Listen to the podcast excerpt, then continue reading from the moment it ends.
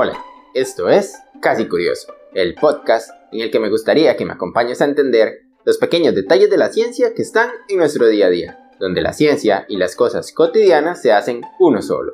¿Y por qué casi? Porque tal vez creemos que las entendemos, pero no. El día de hoy vamos a hablar de un tema súper importante y que ha estado en boca de todos días atrás, debido al huracán ETA y toda la destrucción y efecto que ha causado en Centroamérica. Ya les había contado que el podcast de Casi Curiosos se graba en Costa Rica. Para hablar de cómo nace un huracán, primero hay que aclarar que es casi un cuento, el cómo se forma un huracán. Tienen que ser condiciones muy específicas y bastantes condiciones para que se forme un huracán. Y ahora lo vamos a contar al estilo casi curioso, de la manera más simple posible.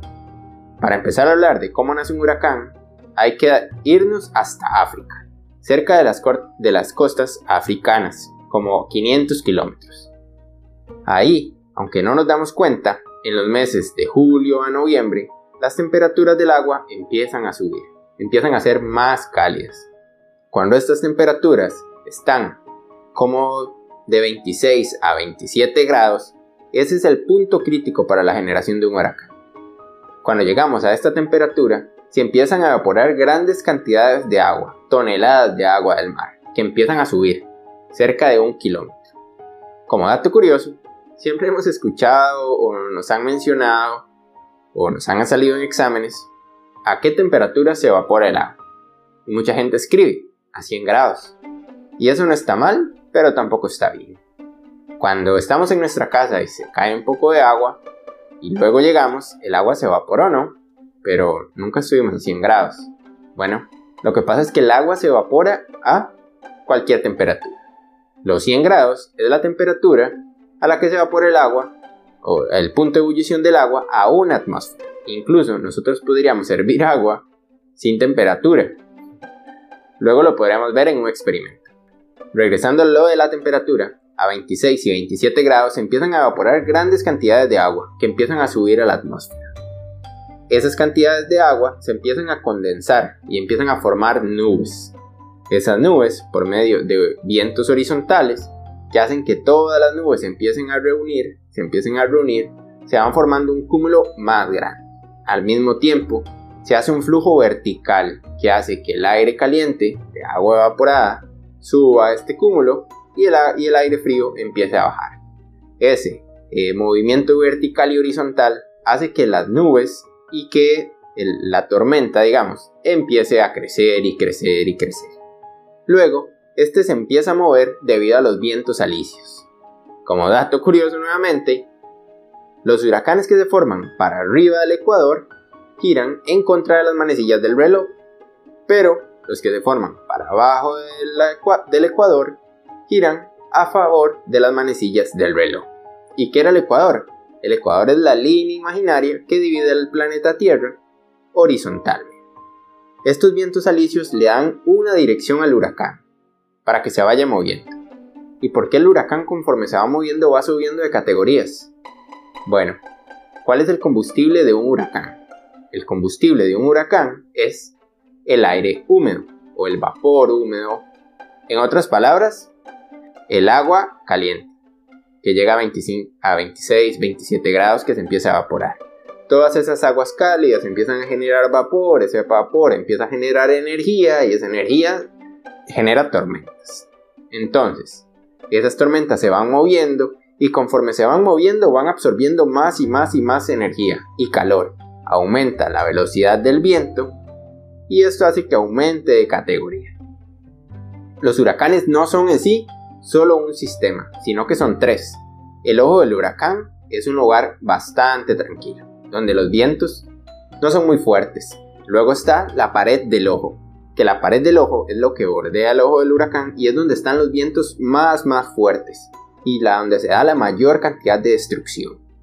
Y luego, lo que afecta a muchos de los países o lugares que están más lejanos, que son las bandas lluviosas, que son todas estas bandas que están más externas al huracán, que son las que generan mayor cantidad de lluvias, pero no tan fuertes como las que están cerca, eh, bueno, en las paredes del ojo del huracán. Este huracán empieza a moverse, pero ¿por qué baja de, categoría o de fuerza cuando toca tierra? Bueno, ya habíamos dicho que la temperatura de las aguas, bien, las aguas cálidas, son el combustible de los huracanes. Entonces, cuando el huracán toca tierra, lógicamente pierde gasolina y va a disminuir su fuerza. Sin embargo, cuando vuelve a salir al agua otra vez, vuelve a agarrar energía y sigue subiendo.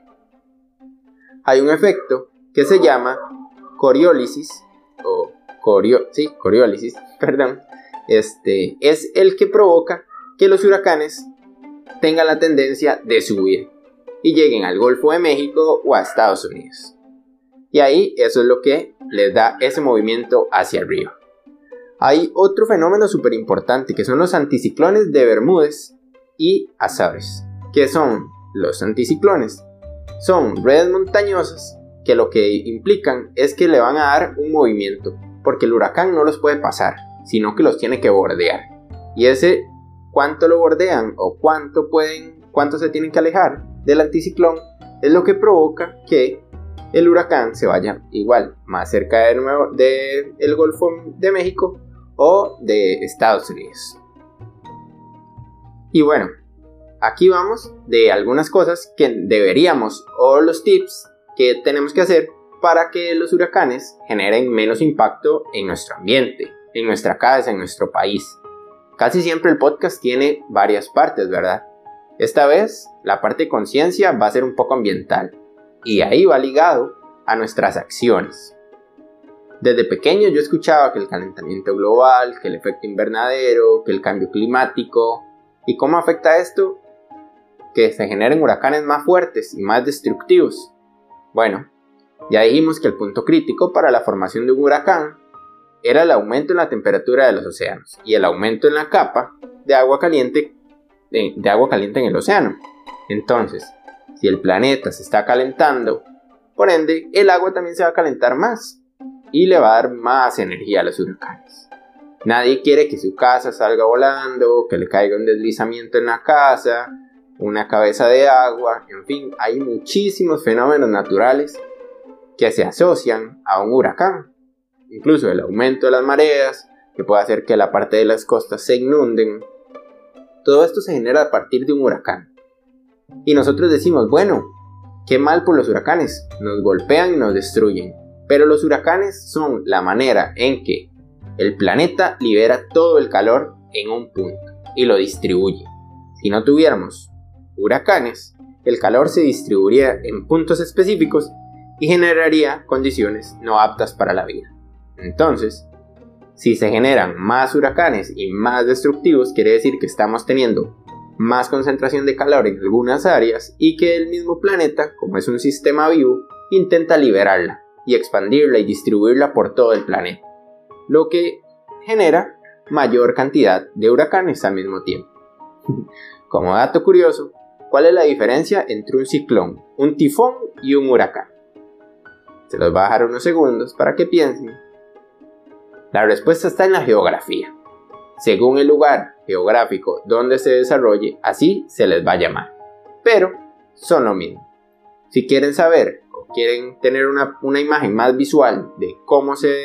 De, los lugares donde se les llama, de las diferentes formas, recuerden seguir en Instagram Casi Curioso, donde subiremos varias publicaciones respecto a los huracanes, ya que es algo súper importante debido al lugar en el que vivo genera un gran impacto destructivo en esta época del año. Y por aquí vamos terminando este episodio. Ojalá que les haya gustado, que si tienen alguna otra alguna otra curiosidad que quieran saber sobre los huracanes o algo de lo que les he mencionado, que me lo dejen saber en los comentarios, me pueden contactar por el Instagram, incluso por el YouTube. Y bueno, recuerden suscribirse al YouTube, activar la campana, este, escuchar los podcasts en Spotify, en Google Podcasts, en Apple Podcasts, en fin, en todas las plataformas de podcast que casi que están. Y si no estamos en la que a usted le gusta, háganoslo saber para ver cómo hacemos para llegar hasta ahí. Recuerden que la curiosidad no mata al gato, lo hace más listo. Hasta la próxima, chao.